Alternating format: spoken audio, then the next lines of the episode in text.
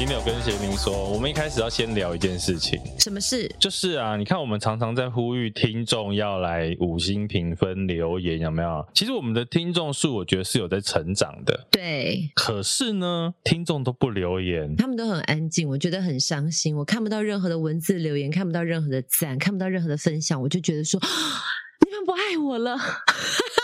是不是太戏剧化了？你看，各位听众，你们怎么可以让暖心 DJ 变成伤心 DJ 呢？对不对？以前歌伤心的理由，好复古哦！我的妈呀，这什么歌啊？你不要逼我骂你哦！又被瞪了，又被瞪了。可是每次听众都看不到贤玲在瞪我。不留言会怎么样？你想对他们干嘛？你们不来留言就算了。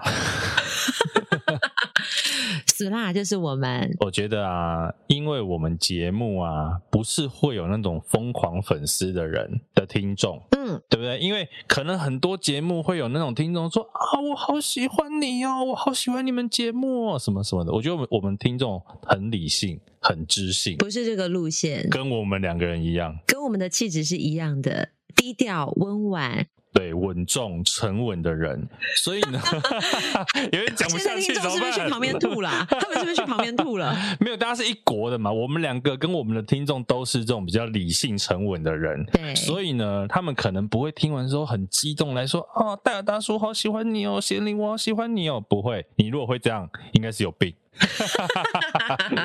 但我们喜欢，对，我们还是喜欢啦。如果你是这样的人，欢迎你来。我们最喜欢狗腿王跟马屁精，超爱，真的。我们现在人生需要五星吹捧。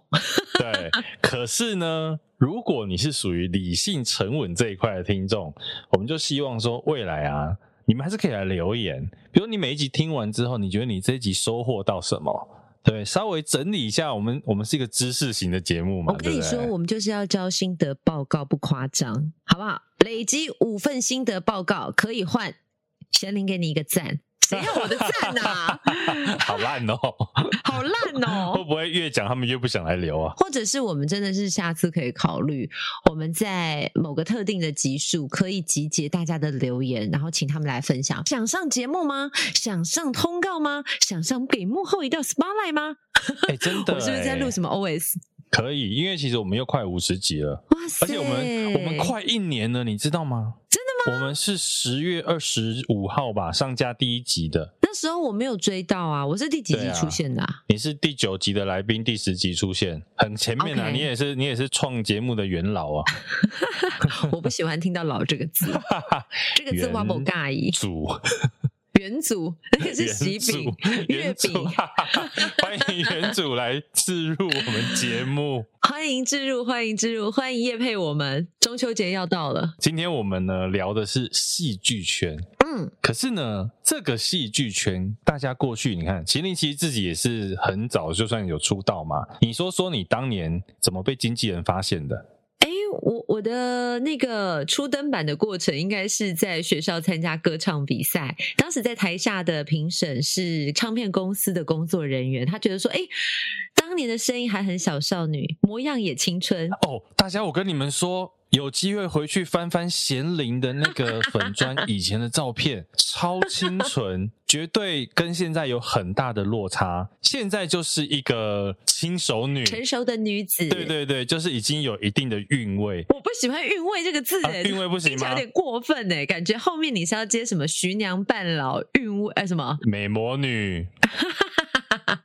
对，哎呦，但但我觉得就是有随着年龄精进增长啦。样貌啊，跟个性都有改变，但是真的，以前的照片怎么都不能销毁，好讨厌哦！放火烧毁。可以继续讲一下，所以你刚刚呢，下面是唱片公司主管，所以就这样踏入这一行。虽然本来是要当歌手，后来没有当成，因为我手脚不协调，唱歌也不是那么好听。后来发现好像比较适合讲话，就变成主持人。是这样一路以来，是可是中间其实就如同，其实我们这次访问的对象也有呃参与演戏这件事情。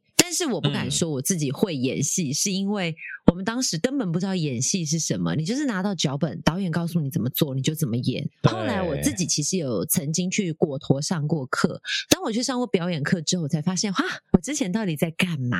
很可怕。你这样算好的，很多人根本没有上过课就去演戏了。就是现场导演跟你说你要干嘛你就干嘛了。可是它就是一个人生的人生的历练啊，也无谓好坏啦，都是曾经的自己。那你自己觉得，像你出道三十年来，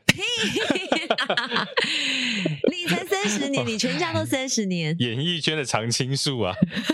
那个不是于天大哥吗？对对对对对，你也你也 慢慢接近这个茁壮茁壮茁壮茁壮茁壮茁壮。其实，在娱乐圈，我觉得大家很重要的是所谓的机会这件事情，嗯、尤其是一个新进圈子的年轻演员或者是年轻艺人，你怎么样找到一个机会？过去其实大家就是你可能要找到一个够力的经纪公司，你去试镜可能会上。哎，这个很残酷，够力的经纪公司有时候他会上，不见得是你这个人本身有多优秀，而是他们幕后的关系。当然，这个就会很气。可是，像我们这些没资源背景的人，有时候我们去 casting 或者是投很多的资料，也是希望乱枪打鸟可以中上一个，但这个几率真的很低。那我们怎么今天讲这个内容呢？其实我们不是要聊经纪人跟经纪公司，哦，我们要破除什么样子的黑幕呢？哎，有黑幕是不是？没有啊，我觉得，我觉得你感觉今天就是要挖掘什么秘辛？应该是说，我们今天会听到跟过去听到很不一样的内容，因为呢，我之前呢就在网络上看到一个粉砖的平台，这个平台呢叫做拍手，就是的拍手，对，拍两下的那个拍手，哎，不止拍两下，你也可以拍很多下啦，啊，对，你要拍几下？我是不是很配合你啊？我们还有默契哦，很好，Q 来拍手。哈哈哈，OK，就是 拍手。我觉得听众已经觉得我们很烦，你们到底要讲多久才愿意介绍这个来宾是谁？因为拍手这两个字搞了三十秒，莫名其妙。好，表示这个来宾很隆重。对，我们今天要介绍的就是创立了拍手 Clapping 这一个演员平台的创办人，他叫做吴瑞珍，那他的绰号叫做台台，很可爱的名字。过去也是演员出身，然后像他演过，可能大家比较知道的，像是一把青啊，恋爱三十八度。C 都是他曾经表演的一些作品，里面都有他的身影哦。对，所以大家可以进去找吴瑞珍太太。可是呢，在四五年前，他创立了一个平台，叫做拍手。他做了什么呢？他把过去剧组选角试镜，然后到演员能不能得到剧组的拍片资讯，全部都把它整合到这个演员平台里面。那今天呢，我们就是特别要来跟台台聊聊。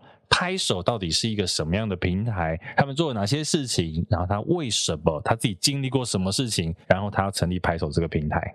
嗯，赶快来听听。所以我们来听听看喽，听听看这一款拍手创办人台台的故事。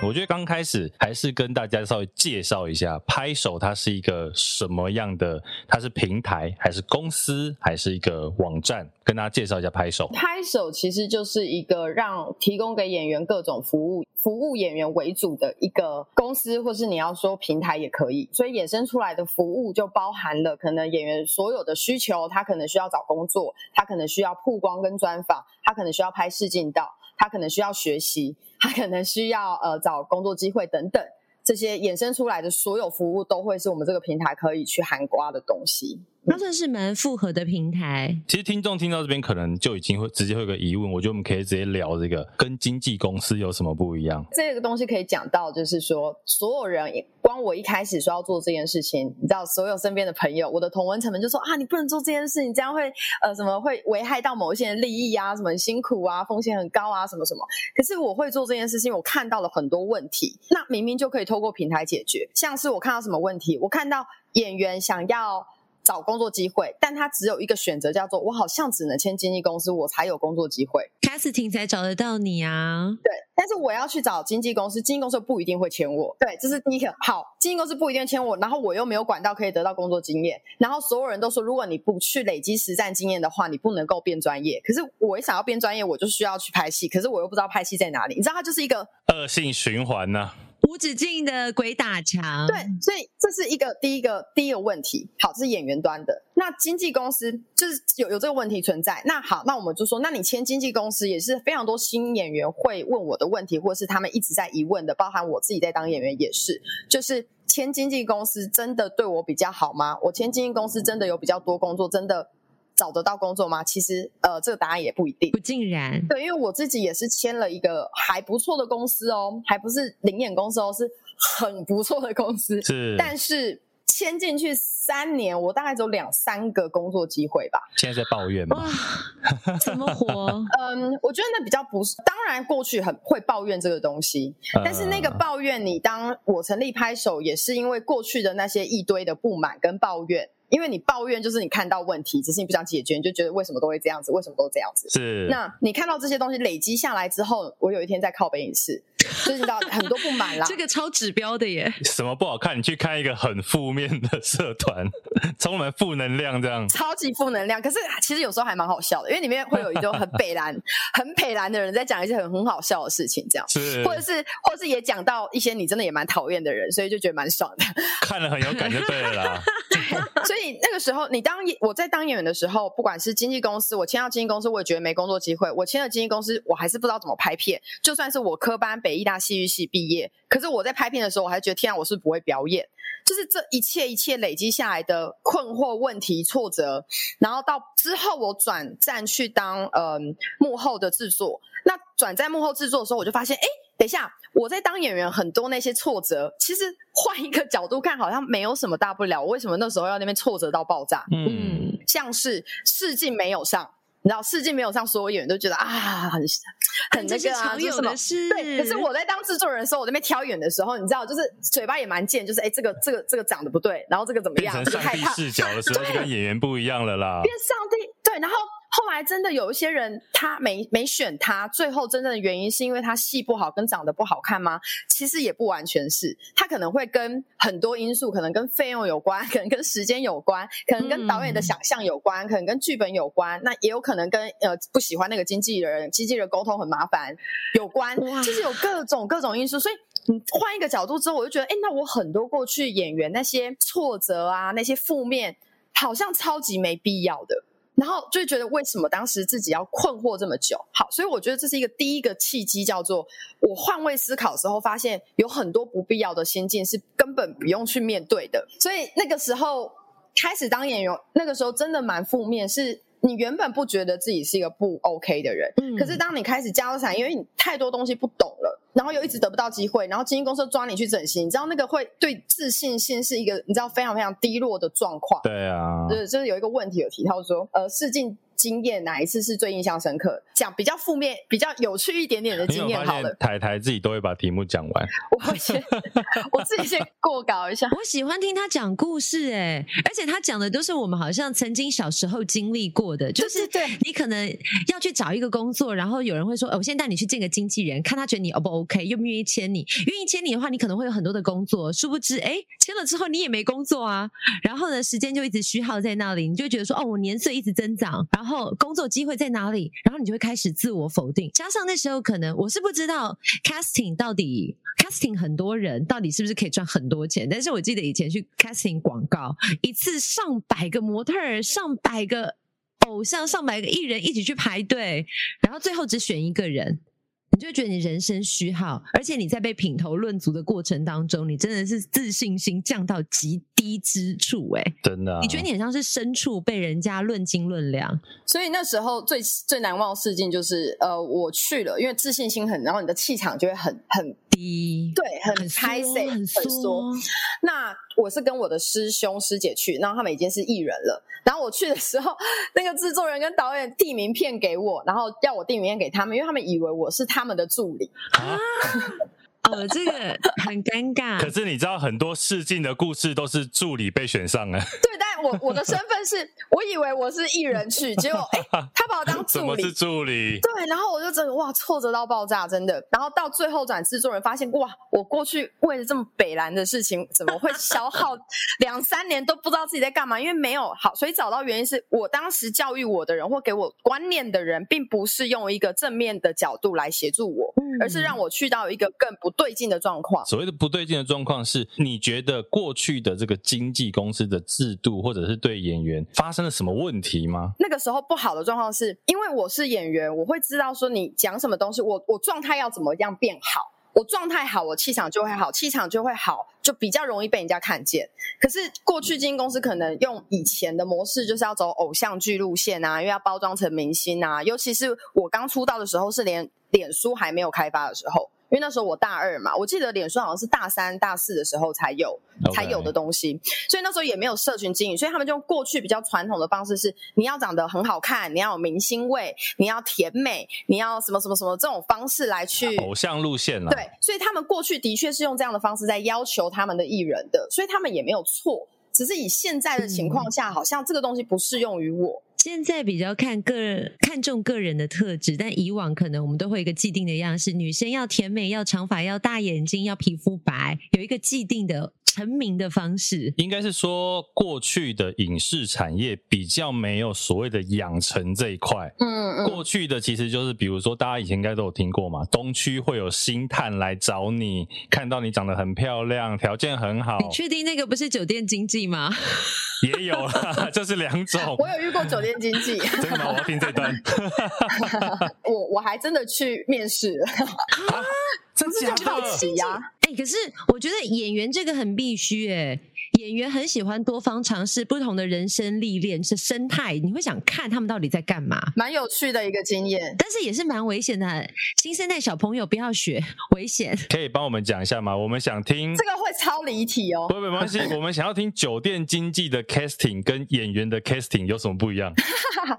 你是为了体悟人生吗？想去看看这种经济吗？其实是那时候我大一还大二吧，然后就是在东区的路上走，然后我以前就是个妹呀，就会穿很烂，然后化浓妆那种，就以前以前。就他们的菜啊。然后就走在中区，对，然后他就有一个酒店经纪来找找我攀谈，然后就说：“哎，有没有想要当什么？呃，他是说什么啊？公关小姐。对，公关，然后是卖酒的，酒醋。对对对，我也蛮呃类似像酒醋的东西，然后我觉得哎好像蛮好玩的，然后我就去了。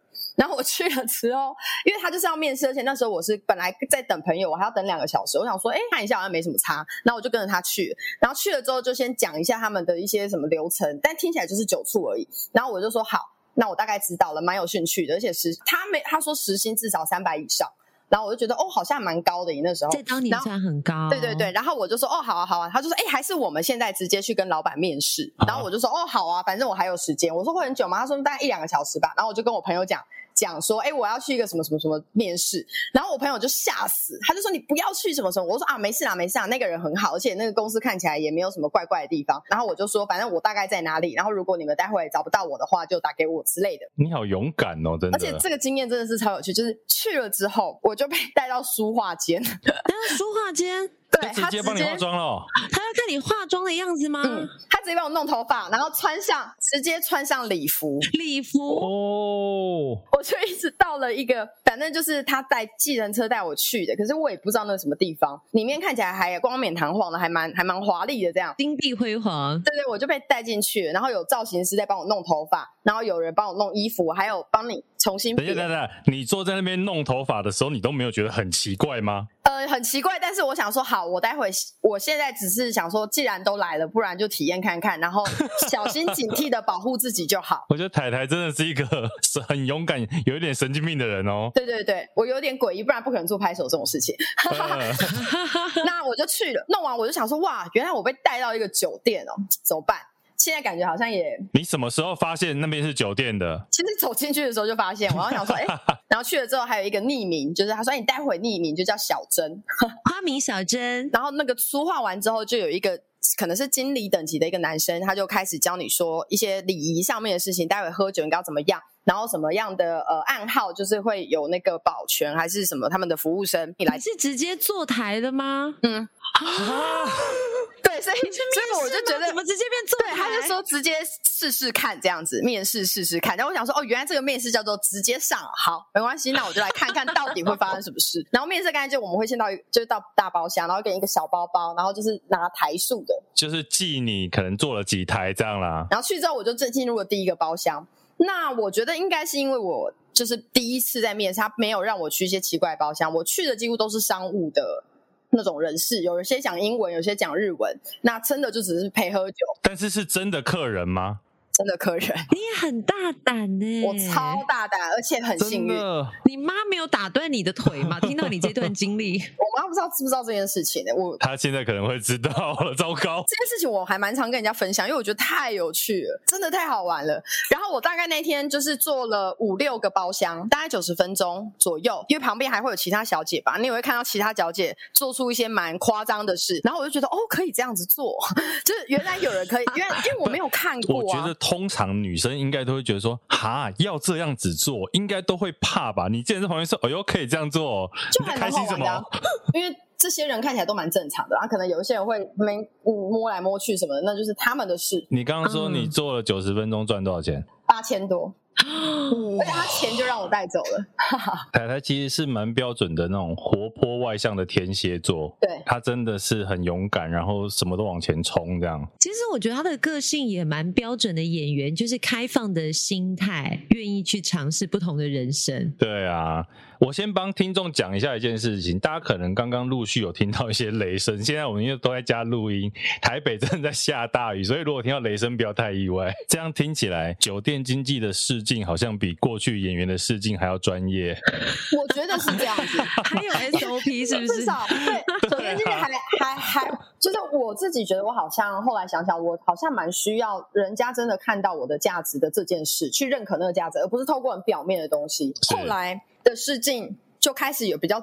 正常一点的事情就是哦，有选角，然后我们会到试镜间，然后给你一段戏，然后让你试。可是那时候又另遇到另外一个问题是，哎，因为通常你不会拿到全部的剧本，你可能只能会拿到一个场次，你就想说，哎，这么少的资讯，我是一个演员，我要怎么准备它？然后我也不知道你的想法，啊、我也不知道导演的想法，然后你要我自己背景是什么？那我要怎么准备？但那时候还是硬着头皮就去试了，至少事情比以前。我觉得来的更舒服一些些，就是在我准备角色的情况下，嗯、或是认可，或是认识我这个人的情况下，我觉得舒服一些些。就这样一路这样子下来之后，我现在自己也会当选角。那过去的这些经验就会让我觉得。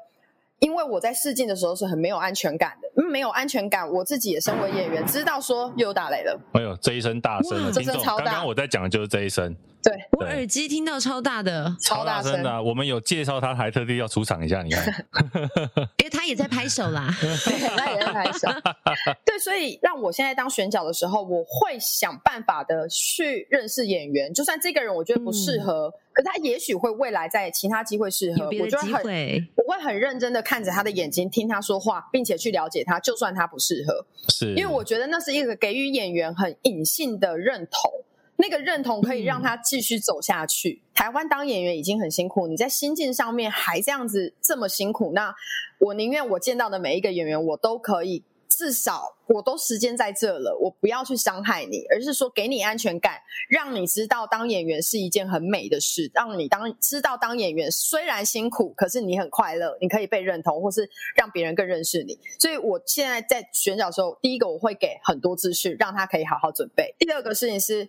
在试镜的过程中，我会想办法好好去认识他，就算他不适合这个角色。过去的试镜比较就像是你说的，经纪人带着这个演员来现场，就直接给你一个、嗯、一场戏，你就了不起试演，或者可能连试演都没有。但是台台现在的做法是，在他来试镜之前，就已经拿到一个演员应该得到的资料了吗？嗯，是，我会尽量在可以给的情况下去给他多一点的资讯。那这个事情是因为现在大部分的选角。跟我大部分是同差不多同，他们也是从助理慢慢这样当起。其实他们现在也都成为还不错的选角指导了。那这一代的人，其实现在都蛮愿意给多一点点资讯，因为他们都知道，如果不给这个资讯，那个演员表现不好，表现不好，我们就找不到演员，或者在现场可能表现就不好，那作品就会不好。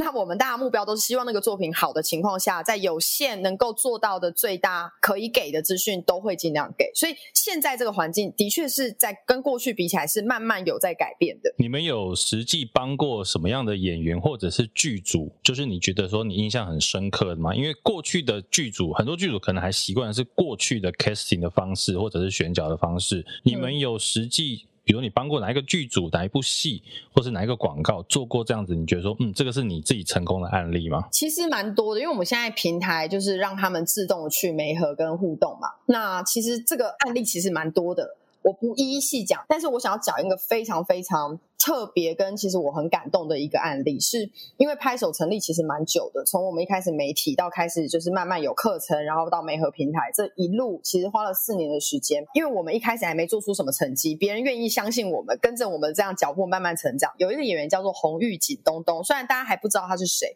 可是他一开始他是中山戏剧系毕业的，啊，上来台北之后啊，完全没有管道。知道去哪里找，所以他就开始跟一般所有大部分演员、新演员的路径，就是在上网找、上网找资料，就是我要当演员，然后他可能就会被跑去灵演公司，还不会到。好一点经纪公司啊，对对对，有很多灵演公司，他会到灵演公司，那他到灵演公司就会有一些灵演群啊，灵演群通常都是用那个 line 来发的，所以他就是一直在当背后的走来走去的路人，然后在镜头前就是胡椒，根本看不到他的那一种。嗯、他大概这样子过了两三年，然后后来因为看到了拍手，他就很愿意来参与拍手的。有一个我，因为我们那时候正在开始启动呃教育跟课程的部分，所以我们就有一些免费的讲座让大家可以来参与，那他就来参加了。参加完之后呢，呃，课程之后他就疯狂的一直问我问题，说他到底应该怎么做，他只能接到这个灵验，然后什么时候？但他态度非常非常好。那我就跟他讲说，你你给我看你的履历，你的演员履历，然后一看那些照片，就是一些。路人甲、路人乙、路人甲、路人乙，因为他的他拍照片的质感跟选择的角度，还有拍摄的状态，都是你如果是制作人，一定会想说他就是临演吧，嗯的那一种。所以我就在他履历上面给他一些建议，说你应该要拍什么样的照片，然后应该要怎么做什么的，然后还有跟他讲一些其他的观念，应该可以怎么做。过一阵子之后，我们那时候开始要提供一个新的服务，叫做宣传照，帮演员拍这种形象照跟宣传照。因为我发现演员真的就算自己去找摄影师拍，拍出来照片还是不能。用很容易拍成沙龙照或者是大头照。对对对，他不知道戏剧圈要看的是什么东西。对，因为其实戏剧圈想看到的演员照片是很演员的。那演员的意思是什么？眼睛的缘分。对，演员的演员，大家我们没有在绕口令，这就是演员的演员，就是眼睛有没有故事？你的眼睛看起来是不是有情绪跟故事？因为 model 的照片就是你知道。要很时尚，可是那个不是那个不是演员的照片，演员的照片就是你一看，如果听众不知道怎么想象这件事的话，你现在就 Google 梁朝伟，你看梁朝伟的所有照片，你会觉得他是演员，然后我们就帮他拍了一组照片，拍了那组照片之后。他开始得到超多有台词的角色，太棒了！啊、真的、啊，对，他开始得到很多有台词的角色之后，他陆陆续续认识了选角，因为你知道那个选角可能以前他每一次都有投，可是他的照片就是会直接被忽略的那种。但是他的新的照片出来之后，可能会多停留一眼。那好像过去可能有十个选角都收到他的履历，可是现在十个选角有一个看到了那张照片，看到他的样子，看到他演员的可能性，所以找他来试镜，觉得还不错用。之后就会，你知道，有人用了之后，就会开始很多人用。他自己去累积，透过我们的指导当中，他去累积的 sense、累积的美感、累积的专业能力等等，他都会发现说，哦，原来我要调整成这样，我要调整成这样。现在像是茶金啊，然后我们与恶的距离哈、啊，火神的眼泪啊，全部都可以看到他的场次，而且是一整场完成的戏，就是。几乎他虽然还在努力当中，还不是被大众认识，可是至少在同温层里，你每一次每一档戏，你都会看到他，你就觉得哇，很替他开心。我觉得就像我们常常在节目里面一直跟大家讲的是，专业为什么很重要？因为专业其实有一些细节在里面。对、嗯，大家可能都想说，演员的不管 model card 或者是他自己的履历资料，有他过去的照片就好，可是没有。就像你刚刚讲的，model 的照片跟演员要的照片就不一样。对。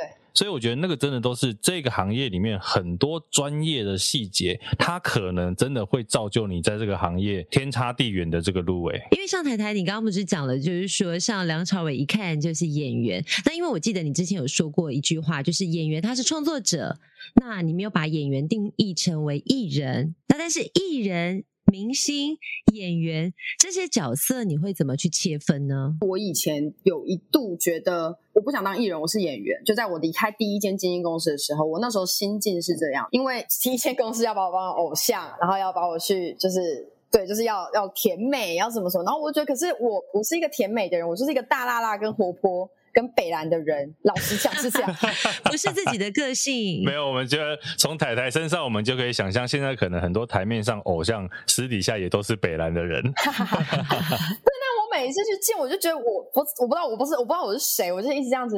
然后我只要一讲话就破功，他们就说你不要讲话，你一讲话破功。可是我想，那我要怎么办？我其实是一个很爱讲话的人啊，就变得没办法做自己啦。对，然后我就想说，到底哪一点你要一直要我扮演演？所以我那时候很。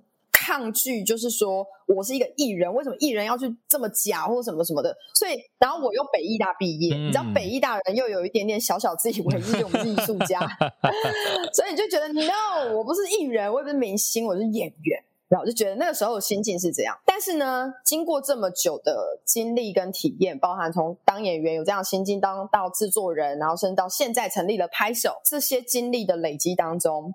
拍手对我来讲就是在创业嘛。我觉得现在我的角度跟立场会比较是演员，你就是会有一个责任叫做艺人。那艺人是有一个社会责任在的，你必须要有一个使命感跟责任。你不是红，或是你可以因为你是一个有影响力的人，所以你被叫做艺人或被叫为明星，你有一个这样的责任在。那演员到底是什么？我认为我现在在，因为我创业过后，我一直很想要去提倡一个我的。体悟叫做演员是一个创业家，演员就是一个创业家。为什么？这个概念是，不管是演员还是创作者，我觉得在台湾现在的整个资源当中，你必须让自己的思维是一个创业者，因为我们过去很常卡在我到底是明星，我是艺人，我是演员还是什么？如果你是一个创业家的话，演员它是一个非常非常特殊的东西。你是产品本身，可是我们很常遇到很多挫折，我们就是因为我不知道现在是我个人的问题，还是我这个产品出了问题。懂那意思？就是你戏演不好，可是演员演戏是用他本人在演戏，所以他就会不知道是我演不好，是我很烂。可是其实不是你很烂，如果你把它区分开来，你是一个创业家的意思就是你有一个产品叫做你。你是，然后你又是这个产品的经营者，你需要有这两个思维。当你有这两个思维的时候，你是创业者，你就会知道说，哎，那我这个产品要怎么优化？我这个产品有人说你戏很烂，那我就是想办法优化我这个戏很烂的产品，我去优化它就好了。身为经营者去优化它，所以我后来提倡认为演员是一个创业家。你一开始创业者就是，哎，我拥有一个产品，然后我要想办法把这个产品做到最好，然后。开始卖钱，就是我要做的事，所以我就会想说，那你你的通路要去哪里卖？那你要不要找一个行销团队，像经营公司？你要不要找一个行销团队？还是说，哎，其实没有，我这个经营者是一个我超懂怎么公关，我自己就可以卖这个产品，所以我不需要一间经营公司。那如果你是一个很内向的经营者，你其实不太会对外沟通，那你可能需要找一个 partner，你要去找一个行销团队或者是一个懂公关的人来帮你经营这个产品。好，这个产品卖钱了之后，我有没有办法成为品牌？当然，演员他可能有一些演员，他有很多个产品，像是他可以演戏，他可以出唱片，他喜欢做音乐，然后他也可以做呃写 blog，然后其中一个中了之后，用这个产品让你变成你这个名字变成一个品牌，变成品牌的时候，你就是 Vogue，你就是 LV，你就是 Gucci，那你是不是就变明星了？其实刚刚太太讲这一段让我想到，其实我们节目之前。有一次很久以前，我在访问那个韩罗贤老师的时候，嗯，其实他就有比较台湾跟国外的经济制度的差别啦。台湾过去就像台台讲的，很多艺人演员，你一进到这个圈子的时候，你是要先选择经纪公司，经纪公司签下你，你是属于经纪公司的其中一一份子。可是国外的经济制度是，我假设比如说贤玲，你就是这一个你艺人主体。你去选择你的经纪公司。我今天想要出唱片，由经纪公司去帮我处理这件事情。我有一个经纪团队，他很像我去找一个律师、嗯、找一个会计师帮我处理这件事情，跟台湾其实现行的经纪制度是很不一样的。这个我也可以分享一下，在国外呢，就是以艺人为主体，然后他们会找经纪公司，所以艺人是经纪公司的客户。对，所以是艺人主导说我的想法是什么。你们去帮我执行，或你们给我建议，我一年会给你多少顾问费？但是我赚钱了，你还可以再抽成。那国外的这种公司，这样的经纪公司抽成大概是两成到三成左右，就不是很不会很高。可是呢，经纪公司给艺人所有的建议说，哎，我觉得你接下来要拍什么什么东西，然后你可能要去上健身房啊，什么什么，我没帮你找好教练了，可是钱会是艺人要出。其实这些衍生出来的东西是艺人要出，好，这是国外的方式，所以你知道他们国外明星的感觉就是，哎，每一个人都很有想法，很有自己的风格，然后他想要做什么东西，就一堆人就帮他帮他完成。对，因为经纪公司是听他的，对，不管他是不是大咖小咖，对，这种东西叫做顾问制。那日韩叫做保姆制，保姆制，保姆制概念是什么呢？呃，像可能木村拓哉，我前面木村拓哉，那木村拓哉，你接下来你就是我们公司的商品了。那你的生活住行娱乐全部我们都要管，你是我们公司的资产。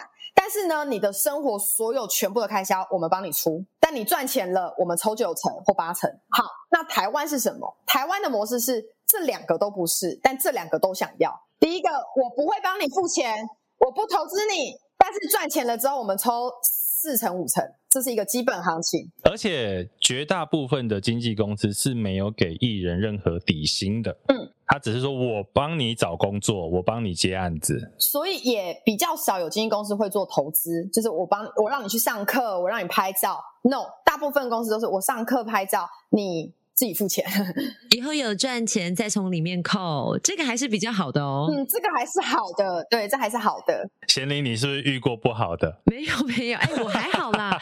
可是其实我觉得以前大部分的正规的公司，就是还是会有所谓的基础的宣传照，这个他一定会帮你拍，因为他要 push 你推出去被别人看见，这个钱他会花。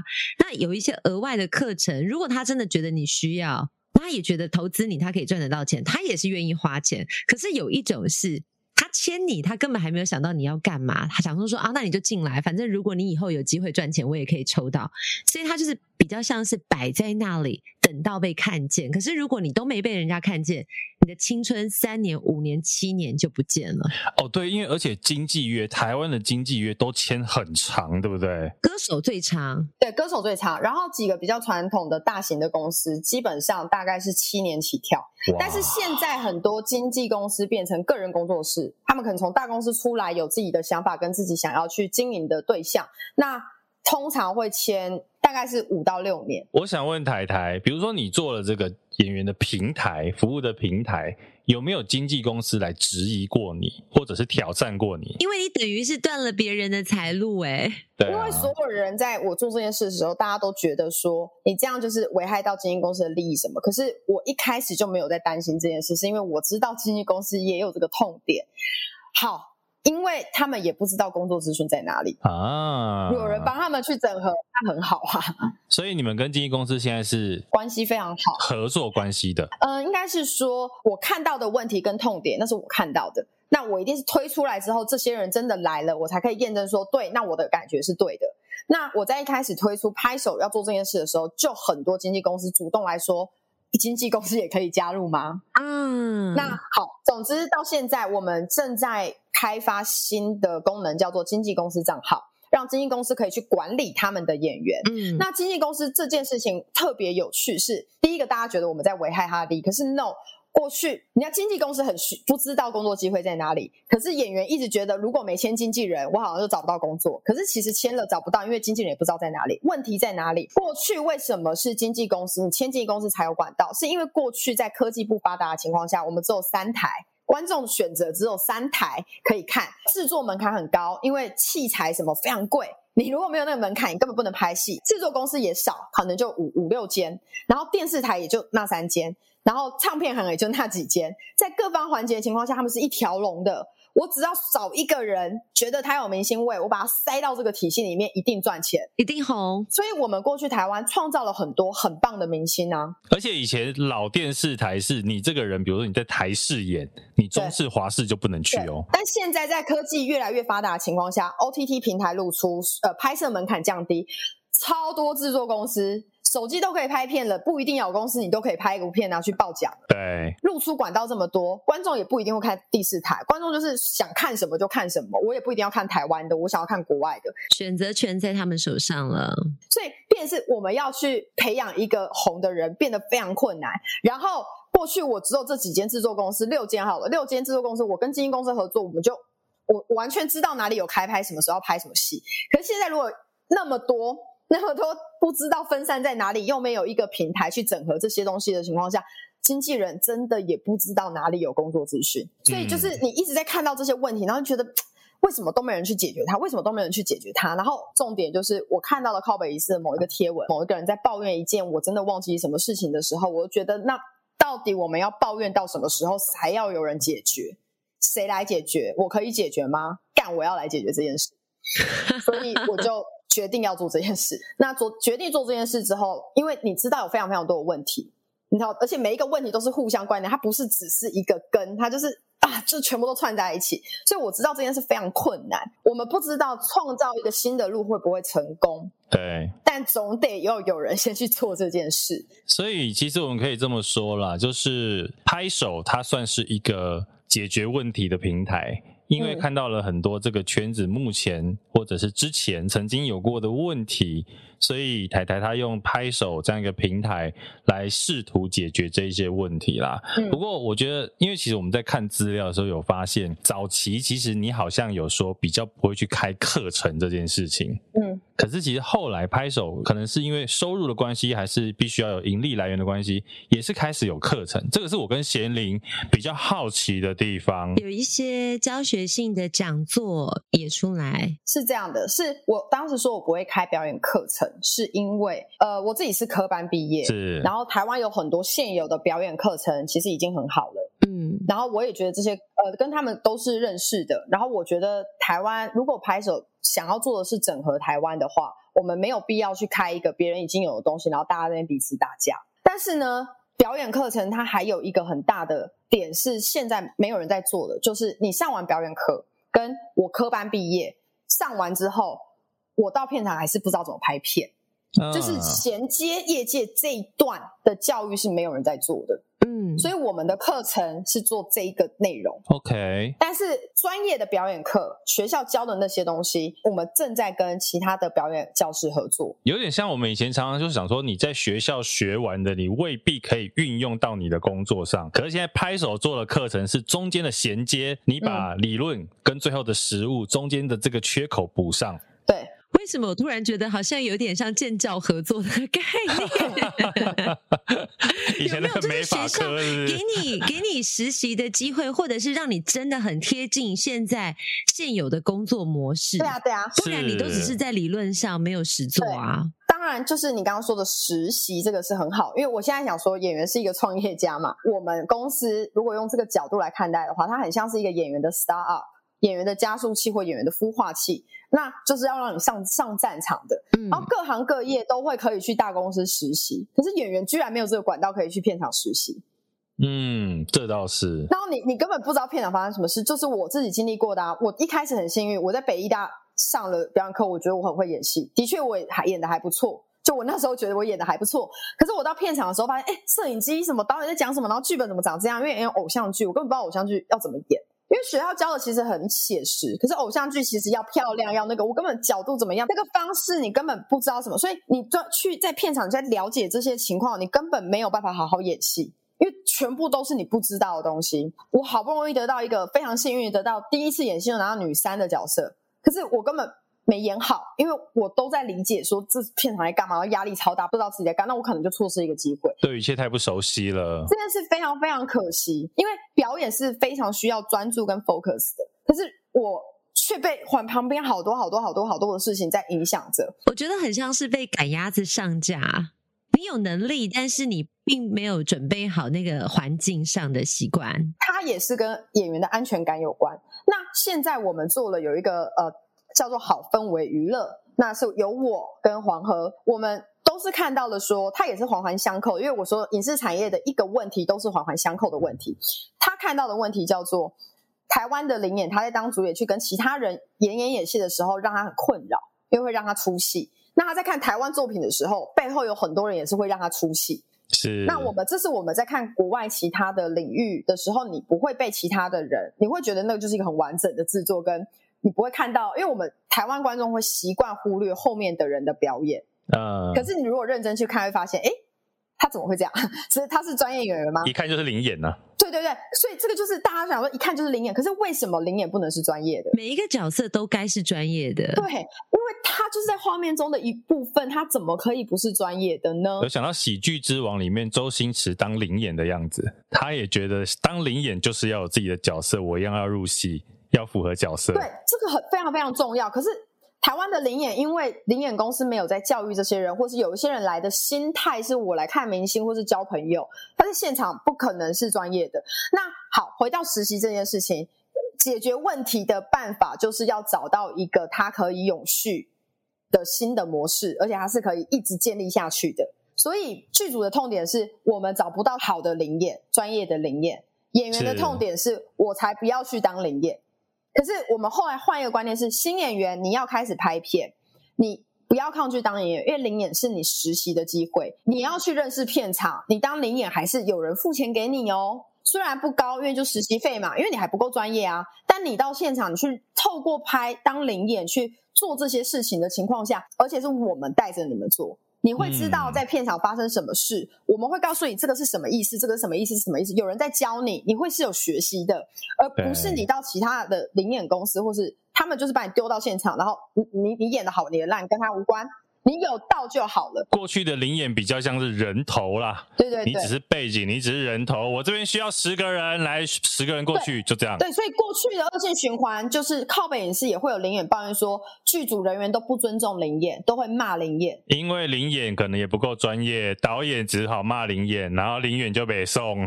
对，你也没送，然后剧组又觉得，可是灵眼真的就不专业。可是当然不是一个灵眼不代表所有灵眼都这样，可是那些不是那样的灵眼就觉得，为什么剧组要这样子对我？他是一个恶性循环，所以我们在去年就想要来做这件事。是我看到的问题点叫做：那演员要学习最好的方式就是到片场当临演。就像我自己真正学到拍片，是因为我在呃一部电影叫《闺蜜》，是我在里面当薛凯琪的替身，其实也蛮像的啊，真的蛮像的啊。因为我本曾经是被包装成艺人的，然后我那时候又突然要要要去演。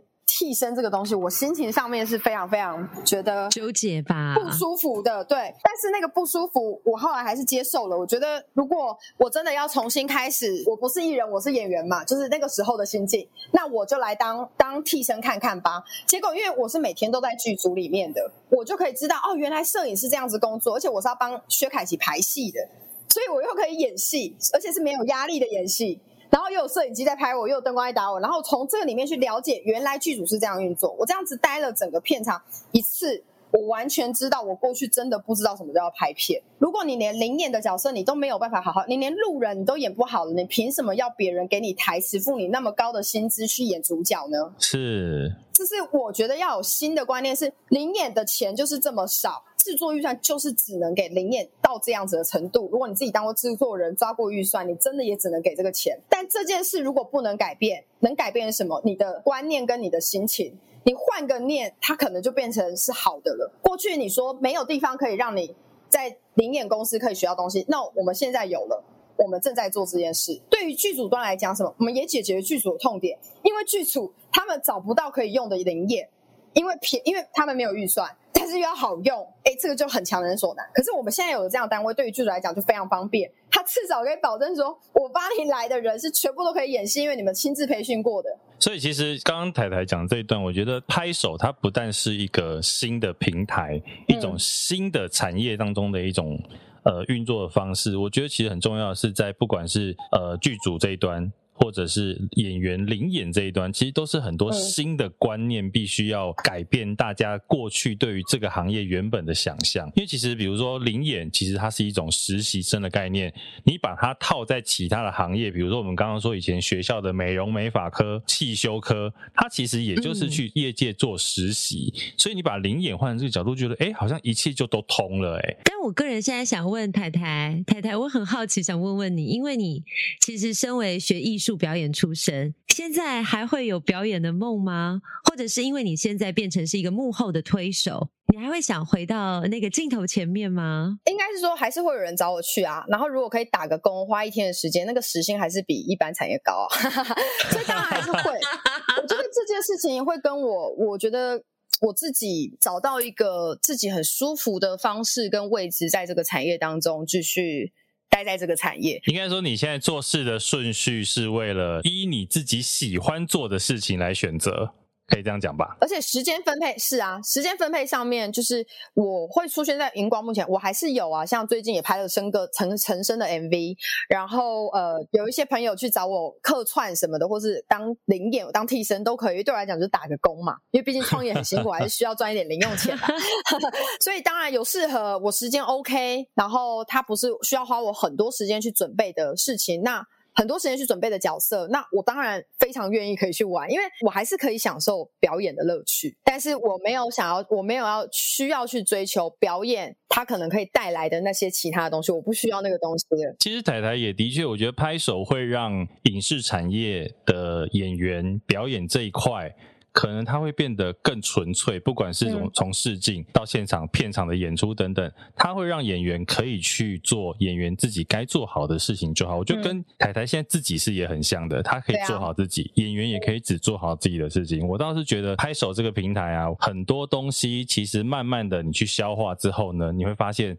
很多是观念的问题，慢慢正在转变，我觉得其实都蛮好的。谢谢太太，而且你也让流程更透明。对，嗯，是让流程更透明，我觉得这是很好的一件事情。所以，如果呢，各位现在有在听这个节目的，不管你是影视制作，或者你是未来可能想要投入演员这个行列，或者你只是观众，whatever，你都可以上网看一下拍手在做什么。其实拍手有粉专。然后，其实我觉得拍手还有一个很很好的东西，是我们今天没有讲到的。他们常常做一些演员的深度专访。其实你如果对这个行业有兴趣的，可以去看拍手针对各个演员他们的深度的专访。你可以去看到很多演员他们在表演幕后的故事。我觉得跟我们节目好像蛮像的哦。嗯，对。所以不管是拍手，你可以可能有一些讲座或者是深度专访可以去看，以外，你也可以在你的。呃，我们的官网上面去建立你自己的履历，因为很多新人是不知道影视产业履历要怎么去制作的。但是因为我们现在有平台在，你就是把栏位填完，你就完成了，它是没有门槛在。好，我等一下去填。